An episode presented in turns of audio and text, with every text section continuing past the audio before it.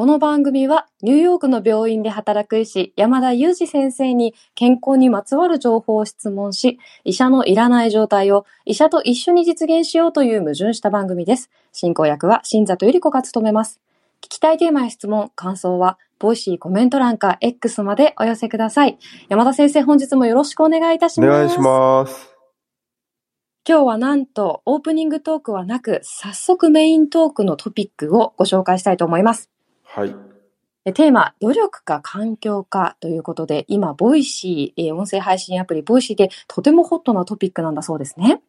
はいはい。はい。で、突然ですが先生、まずは結論から伺いたいと思います。あなたの成功、努力か環境か、どちらですか？両方でしょ ありがとうございます。う。さて、ね、山田先生、なんでいつもと違うこのせっかちな、あの、なんて言うんでしょうね、配信スタイルでお届け。したかを。しかもいきなり答え言っちゃったらなんかもう、あれですね。終わりみたいな感じになっちゃいましたね。そうですよね。でも、あの、 Voicy さんが、こうなんかは配信とか放送の構成で、やっぱり最初に結論ファースト、理由はその後にっていうね、アドバイスがあったんですよね。そうですね。なので今日はちょっと雑談もせず、あの、トークテーマを先に言って、そして結論を言ってから、いつもの感じにしようという話になったんですよね。無理やりっぽいですけどね。そうですね。いかがでしたか？皆さん。どちらがお好みだったかよろしければ教えてください。先生、雑談行きましょうか。そうですね。いや、もう今日はですね。はいこの収録、本当はですよ。スペシャルゲスト、はい。小沢先生に来ていただいてと思っていたんですが、小沢先生もうご多忙に次ぐご多忙でですね、なんかもう今日の深夜以降であればみたいな、そういう話になってしまったので、急遽ピンチをチャンスに変えて収録しているわけです。そうなんですよね。あの、あまりにご多忙のご多忙につき、あの、リスケの時間を真夜中に指定してしまうという、小沢先生、素敵すぎますよね。お産じゃないんだからっていう話ですよね。本当ですよね。私はうっかり大笑いしてしまったんですけれども、あの、今日はね、そんな、あの、突如の収録ですが、まず山田先生のね、緊急からちょっとお伺いしていきたいなと思っていて、先生ちょっとあの、風邪をひかれてしまったんですよね。そうなんですよね。なんか、うんコロナのスワブは陰性なんですけどね。なので逆に言うと何ウイルスだかよくわかんないんですけど、まあ確かに病院で診察をしているといろんなウイルス見つかるなとは思っていたんですよね。だから多分ニューヨーク市内でもいろんなウイルスが蔓延してるんだと思うんですけど、まあ通勤中なのか何なのかわかんないですけど、どっかからもらってですね。いや、おそらくなんですけど、20年ぶりぐらいに発熱しましたね。あ、先生、発熱20年ぶりですか？いや、もう記憶にある中で熱が出たっていう記憶がないんで、逆に言うと悪い医師だったなと思うんですけど、熱の辛さみたいの全然わかってないじゃんみたいなことなんですけど、久しぶりに熱出したら、あ熱って辛かったと、なんかき改めてこう再確認しましたよね。先生、あの、先週ね、私が高熱を出して、まあ、2日ほど寝込みましたって言ったらすごい、あの、それはお辛かったですねって言ってくださった、あの時は全然心がこもってなかったってことですね。ちょっと経験が足りなかったですよね。そうですね。久々にでも熱を出すと、かなりなんかこう、まあ、お、おかんとかして辛いですよねい。や、そうですよね。しかも、まあ自分が病院で診療してる患者さん半分ぐらい多分発熱で苦しんでらっしゃる患者さんなので、やっぱりその方たちの経験をこう間近に感じられたって、まあ良かったかなと思ってますけどね。もうここでもポジティブ王子の、もう、き 故障を裏切らないコメントいただいて。いや、すごいいい経験でしたよね。なんかこれ経験してなかったら、やっぱり20年ぐらい経験してなかったんで、こう辛さのわからない意志であり続けた気がしますね。まあ、分かったつもりで追体験してるわけですけど、もちろんそうじゃないですか。なんかその、自分が経験できないことに寄り添わなきゃいけないっていう仕事でもありますし、まあ、それが許されないのであれば、男性の産婦人科医っていうのは許されないってことになっちゃうわけですけど、まあ、そんなことはないわけじゃないですか。やっぱり患者さんとの経験を通して学びながら成長していくっていう仕事ではあるんですけどね。まあでも、それにしても経験してよかったなと思いました。山田先生の今の話を伺っていて、本来であればメイントークにまた移りたいんですけれども、ちょっと質問出てきてしまいました。あの、私が発熱した時に、発熱をするのは、その体の、がウイルスが入ってきた時に、その咳とか痰とかだけでは排出しきれないから発熱するっていうのを読んだんですけど、それは合っていますか？そうですね。まあ理にかなったことなんですよね。つまり、熱が上がることで、例えば、その、血行が良くなるというか、血、血の巡りが良くなりますよね。そうすると、例えば、免疫を担当する細胞も、その、血管の中を流れて、そこに到達しなきゃいけないので、まあ、到達しやすくなるっていうようなことが、例えばありますよね。あの、まあ、全体としてその、外敵と戦うときに、えー、有利な環境になると言いますかね。まあ、そういう意味で、その熱にも意味がないわけではないんですけど、ただ、そう聞いたら、じゃあ解熱剤なんて使わない方がいいんじゃないかと思われてしまうかもしれないですけど、実際にはその解熱剤をじゃあ逆に使ったから、病気の治りが悪くなるっていうような、あの、エビデンスもなくてですね。まあ、もちろん辛い発熱にはですね、あの、あまり躊躇せず、解熱剤を使っていちょっと山田先生のお声が途中で切れちゃったかもしれないですね。そうですね。なんかマイクの接続がと、途中で外れましたね。あ、物理的にですか？あのですね、物理的にではなくて iPhone が外しましたね。 Disconnected って急に出ました。この勝手に意思を持って嫌ですね。そうなんですよ。はい。あ、あ、でも理解できました。ちょっとね、あの、それを読むと解熱剤なんか、あ、あんまり使わない方がいいのかなって確かにやっぱり思ってしまってましたね。さあ、ちょっとね、山田先生が今 iPhone と格闘してらっしゃるので、あの、あ、そして今ね、いなくなってしまったということで、ちょっと私一人で、えー、今日のトークテーマのおさらいをしていきたいと思います。今日は努力か、えー、環境かということで。戻ってきました。あ、戻ってきました。え、ほんと、よかった。でもね、山田先生のアイコンが出ないのに戻ってきてる。よかった。不思議ですね。ちょっと今日は。多分、うん、マイクも風邪をひいてるかもしれないですね。でもよかった。あの、このままじゃ行きましょう。そうですね。何でしたっけ、はい、解熱剤は別に飲んでもいいですよっていう話をしてたところでしたね。そうなんです。それで山田先生が急にいらっしゃらなくなったので、無理やりメイントークのおさらいをしていました。ああ、なるほど。解熱したらちょっと切れちゃったかもしれないですね。本当に。ちょっとね、もう、しっかりしてほしいですね。iPhone もマイクも。はい。ではでは、ちょっと行きましょうかトークテーマ、本題に。で、もう結論はね、先生、努力か環境か、も両方だということでお話しいただきましたけれども、そのその話を詳しく聞いていきましょう。えっ、ー、と、今、コメント、お便りいただいておりまして、〇〇ガチャなんて言葉がたくさん聞かれるので、努力か環境かなんて問いが出てきたんでしょうかというふうにいただきました。先生、ご存知でした？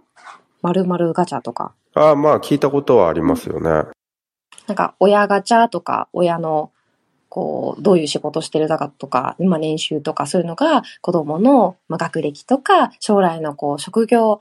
決定とか年収にまで関わるよみたいな話ですよね。まあ、それはもちろんありますよね。うん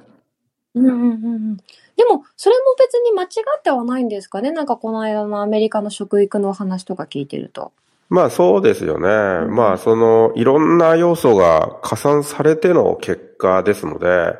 何か一つがスタンドアウトして、それが8割を占めるみたいな話ではなさそうですよね。ちなみに先生が、その、努力か環境かの両方っておっしゃったとは思うんですが、その割合みたいなのはでもあるんですか？まあ、切っても切れないですよね。だから、その両方が影響を及ぼし合っている気がするので、なんかこれが何割これが何割とも言い難いと言いますか、環境が自分の努力に影響していたり、自分の努力がまた新しい環境を生んだりするとも思うんですよね。だからそう思うとですね、なんかこう、努力と環境をそもそも切り離すって難しいんじゃないかなという気がしましたね。なるほど。では、努力と環境はどちらか一方というわけではなくて、まあ、そのまあ、切り離せない、非常に近しくて関係が深いものっていう理解ですよね。そんな気がしますよね。だから、努力か環境かという問いを問い、問いたいですよね。なんかそ、その問いで良いのかみたいな。そうですね。あの、コメントでもいただきましたけど、やっぱり、この今の自分がそんなに、まあ、パッとしないというか、あんまり満足いく結果がないのは、まあ、なんだろう、環境のせいだっていうふうに言えて、ちょっと気が楽になった人もいたりして、そういうブームがあるのかなとは思いますよ。ああ、なるほど。そういうことに使う分にはいいのかもしれないですね。うん。あの、なんだろう。た、例えば、アメリカのすごい優秀な大学、あ、ハーバード大学に入れたのは、もう親がこうだったからだ、みたいな、この、記事とともにその文脈のともに出てきたような気がします、そういう話が。ああ、なるほど、なるほど。はい。まあそういう要素もあるでしょうけどね。でもまあそれだけでじゃあ、ハーバード大学に入れるのかはよくわからないですしね。ですねまあ、でも、渡米をサポートしてくれるような両親がいなければもちろん、その、なんですかね、若い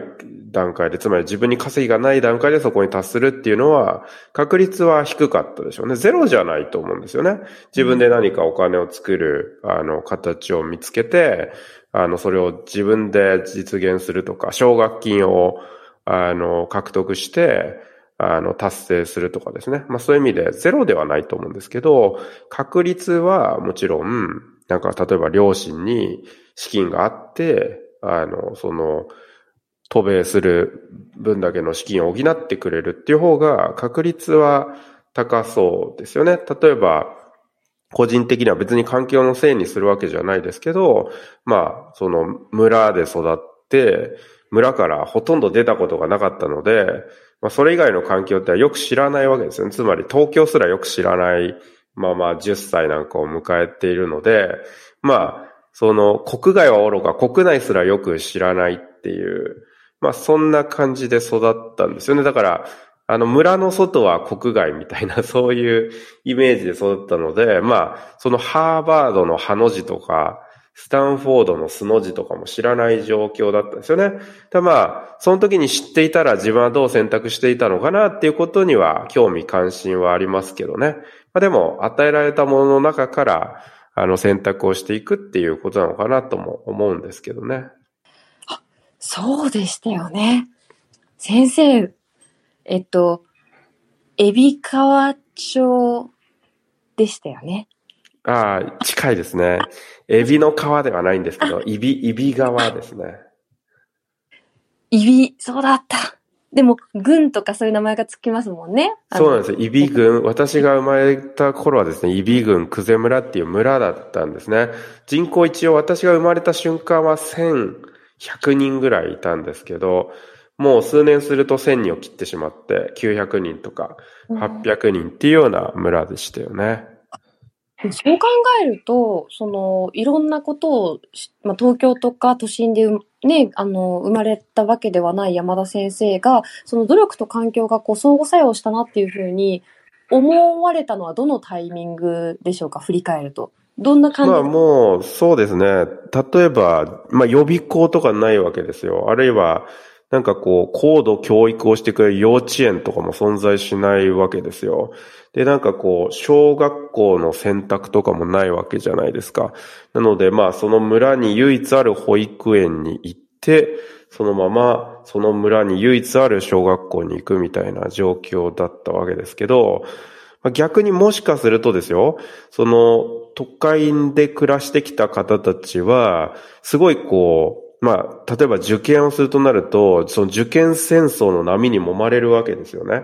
ところが私は別にその同学年に10人とか、まあ、10人もいないみたいな、そういう環境で育ってるので、競争とかないわけですよ。それぞれこの人は足が速い人だとか、この人はなんか算数ができる人だみたいな、まあそういうコミュニティで、お互いの良さを認め合うみたいな形でコミュニティが形成されてるわけですよ。なので、誰かと誰かを比べるみたいなことが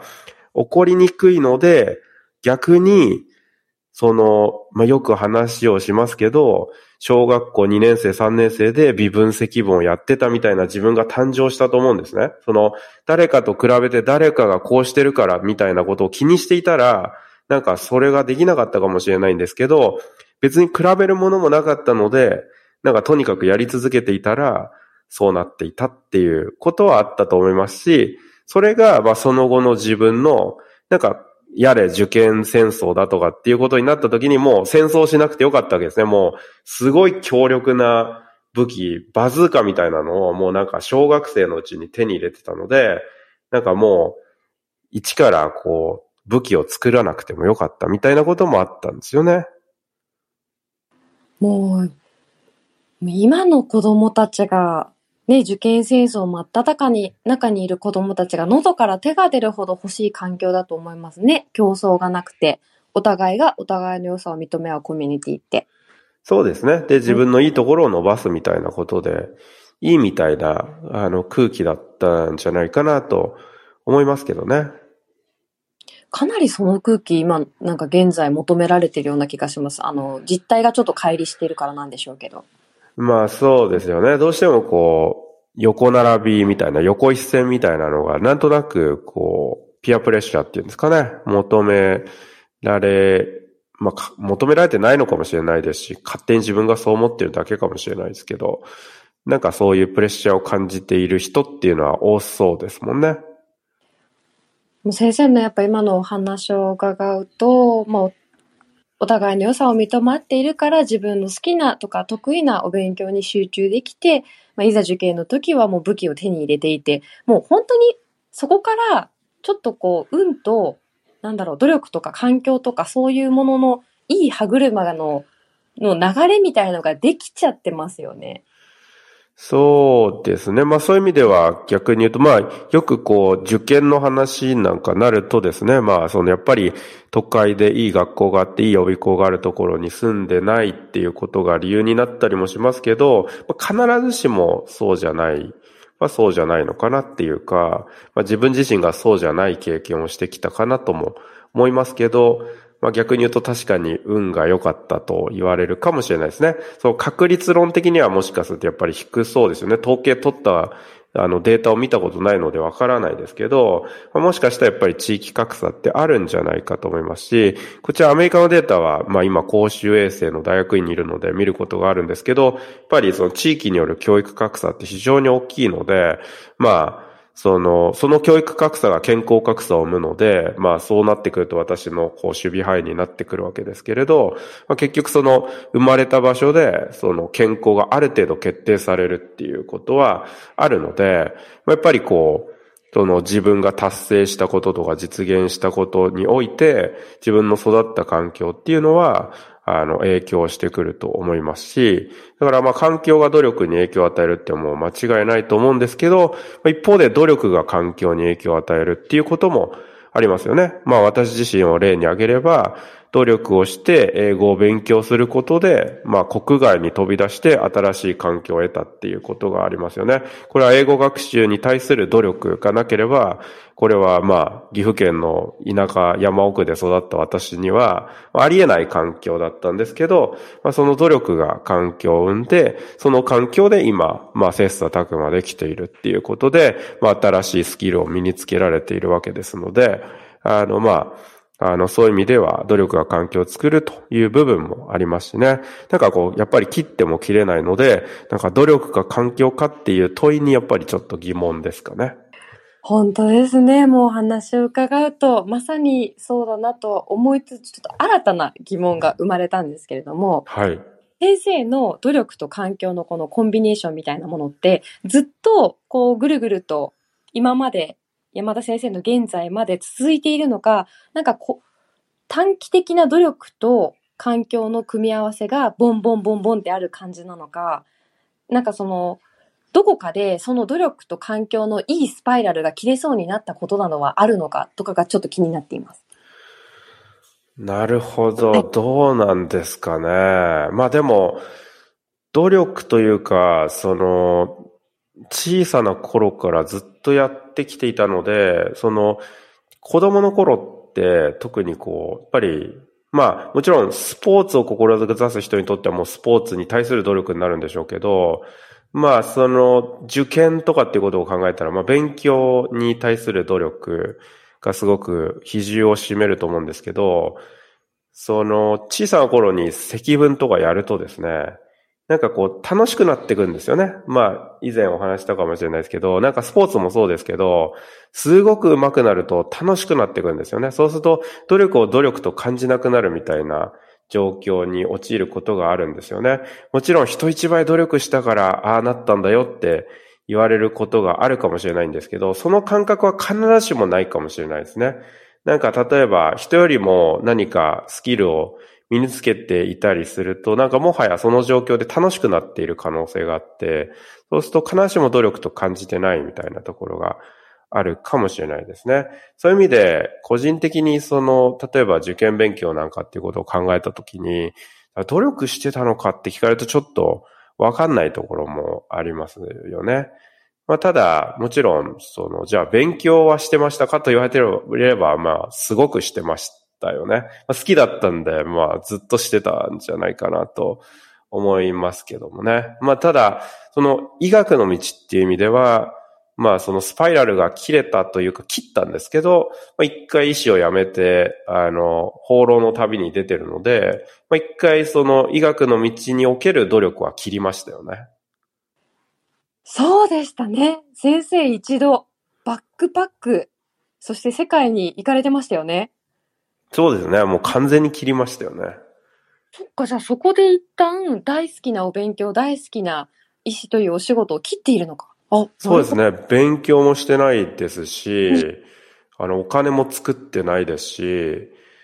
何にも知ってないですね。旅だけしてましたからね。その時の、なんかこう、メンタルの感じとか、何を、に比重を置いて過ごしてたかって、なんか思い出せるものありますか？その、なんていうか、新しい発見ですよね。その自分の関心に従って、突き動き続けてましたよね。新しい発見か。なんかそれが、量としてじゃあ新しい発見、1、1今日もあったとか明日もあったとか、ど、どのぐらいの量がバーって山田先生の中で溜まって、あの、お医者さんの道に戻られたんでしょうね。いや、すごかったと思いますね。インプットとしては、やっぱり、その、医療っていう意味ではゼロですけど、で、多分、半年ぐらい何にもしてないので、医学的な知識っていうのはもうかなりその半年だけでも抜け落ちたと思うんですけど、一方で、その、自分と同期は、その半年で面白いように医師として成長してるので、あの、帰ってきた時には運命の差がついてしまっていたと思うんですけど、でもその間に、やっぱり辞めたっていう自分の中でのなんかこう、やっぱり退路を切った感はあるので、その間にできるだけいろんな人と出会ってやるぞみたいなメラメラした思いみたいなのはあってですね。だからまあいろんな国に行きましたし、いろんな国でいろんな人に話しかけましたよね。なんか、もう英語もままならない状況で、なんかとりあえず話しかけようと思って、いろんな国の人に話しかけましたし、なんかどっかの、それこそ、ユースホステルみたいなところ泊まって、一緒に泊まってる人と話したりとか、まあそうやって、こういろんな国籍の人の友達もできましたよね。いや、結構その、人から聞いたら今のお話もちょっと努力には聞こえるんじゃないかなと思いました。そうです。まあでも努力っていうよりはただ単に自分が面白いと思う方向に行こうみたいな感じなので、計画も何にもしてないんですよね。で、気が向かなかったら別に移動しないですし、でも気が向くままにいろんな国に行ったっていう感じですね。ちなみにそのお話の中で何かこう、いろんな方と、いろんな国のいろんな方とお話をされて、何か今印象に残ってることとか、今の先生の考えの、なんかきっか元になるようなアドバイスみたいなのって何かありましたか？そのバックパック中に。まあ、すごいありきたりな回答になりますけど、やっぱり自分がすごくこう、胃の皮、胃の中の蛙というか、病院の、一つの病院の中だけで365日生活していて、その他を何にも見ていない状況で暮らしていたので、もうなんか、どんな景色でも新鮮に見えましたし、あとはまあ特に EU の国々を回る中で、どこの国に行っても、特に若い世代でしたけど、普通に英語を話して、で、どっから来たのって聞くといろんな国から来てるんですよね。で、国境とか関係なく、言葉のバリアもなく、いろんな舞台で活躍している人を見て、まあ、直感的には悔しいみたいな思いをずっと抱いてましたね。自分はそんなこともできないのかというか、まあ日本でその病院の共通言語だけで医療はできていたかもしれないけれど、それ以外の何の知識もないし、なんか日本のことを教えてって言われても日本のこともろくに答えられないし、まあかつ英語もできないし、もうなんか自分が何にもできないなみたいなこう、もどかしさとか、まあ、なんかこう、ちょっと悔しいって思いが一番大きかったですかね。そうだったんですね。なんか、ね、先生でもそこでスパイラルが切れたって、医師としてのスパイラルが切れたとおっしゃってましたけど、なんかそこで新しいちょっとこうメラメラするポイントを見つけられて、で、英語力もその後ぐんと伸びるわけですしね、勉強されて。そうですね。もうそれが完全にきっかけになりましたよね。外に出ようっていう。なので、もう医師としても、あの、国外で働いてやるぞっていう思いに、もう、その時スイッチが入りましたよね。新たな目標が見つかって、もしかしたら、先生ずっと努力されて、環境も良くて、まあ楽しいからお勉強もできて、で、あの、努力、こ、こわーって楽しい努力が見当たらなかった時に一回スパイラルが切れたっていうイメージですか？しかして。そうですね。それもありますね。うん、自分の中でなんかもどかしさというか、これでいいのかなみたいな疑問文が結構あったわけですね。うん、えー、ちなみに、普通に、今の山田先生のお話はお話ですごくためになるんですけど、例えば、よく聞く、よくインターネットとかで見かけるんですけど、すごく環境が良くない人とか、環境がじゃあ恵まれてなかったとか、その地方とかで、なんか生まれたとかいう人が、でも、努力は絶対にした方がいいと思いますか？まあそうですね。なんかまあその努力をする価値があると見出せるものが今あるのであれば、あの努力をする、すべきだと思いますし、その努力が新しい環境を生む可能性があるんじゃないかなと思いますね。で、もし努力をする価値があるものがまだ見つかっていなければ、まあ、とにかく探す努力というんですかね。探せばいいのかなと思いますね。で、これもよくお話をするんですけど、あの、なんかこう、特に今の自分の環境に満足をしていない場合には、まず別の環境に一回行ってみるっていうことですよね。足を運んで自分の目で見てみるっていうことがすごく大事だなと思っていて、なんかこう、今インターネットでオンラインで検索すれば何でも見られるので、なんかこう、分かったつもりになるじゃないですか。かこの国ってこんな感じなんだとか、こう勝手に分かったつもりになるんですけど、やっぱり足を運んでみなきゃ分かんないなって、すごくよく思うというか、ぱり実際にニューヨークで生活をしていて、日本に報道されるその報道のされ方、切り取られ方が、すごくこう偏見にまみれてるなというか、こっちの見え方と全然違う捉えられ方で伝えられるんだなみたいなこともありますし、やっぱりそのその人のレンズで届けられた情報を見て分かったつもりになっちゃうと、自分のレンズで見えるものと全然違う可能性があるんですよね。やっぱり自分で見に行ってみないといけないのかなとは思いますよね。そうですよね。山田先生ともお話ししてくださいますよね。こう、努力したいと思えることを見つけることがすごく大事であるとか、自分の足で探すっていうことお話ししてくださいますよね。そうですね。もう本当に古くからのあの言い伝えで可愛い子には旅をさせようみたいな、もうまさにおっしゃる通りですみたいな感じですよね。いや、結局だからやっぱり、ちょっとこういう問いで煽っておいて、やっぱり結論、可愛い子には努力が苦にならないような好きなことを見つける旅をさせよっていうことなんでしょうかね。そうですよね。まあ焦る必要もないと思うんですよね。だから好きなものが見つかるまで探し続ければいいと思いますし、まあ、あとは人との出会いですよね。だからそうやって旅をしているうちに人との出会いがあって、その出会いが人生を大きくまた変えますよね。まあ人と会い続けることみたいなのも、すごくこう人間として大事なんだなと思いますね。そうですね。じゃあ山田先生、医者のいらないラジオにも来年もゲストの方をたくさんお呼びしたいですね。そうですね。もう本当になんか自分の知っている人ばっかり呼んじゃってますけど、でもまあ知らない方も含めてお呼びしてこう出会いにもしていきたいですよね。また、まあ医療界に限らず、非医療界の方にも再び出ていただきたいですよね。なんか結構出ていただきましたもんね。それこそクロニクルのあの野村さんとかですかね。はいあとは人事の安田さんとかもいろんな方にも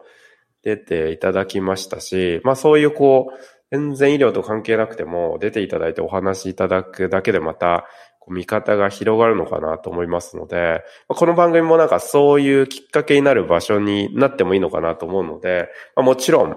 病気の解説とか医療ニュースの解説も続けますけど、あの、そういう放送もあっていいですよね。そうですね。でも、もちろん山田先生のね、お知り合いの方でも私たち、あの、リスナーや私にとっては、あの、初めましてで、新たな出会いなので、とっても嬉しいですよ。そうですね。そしてもう、最も古くから知るぐらいの、あの、スペシャルゲスト、小沢先生が、はい。いらっしゃれなかったということで、今日は、ちょっと今日はですね、埋め合わせの、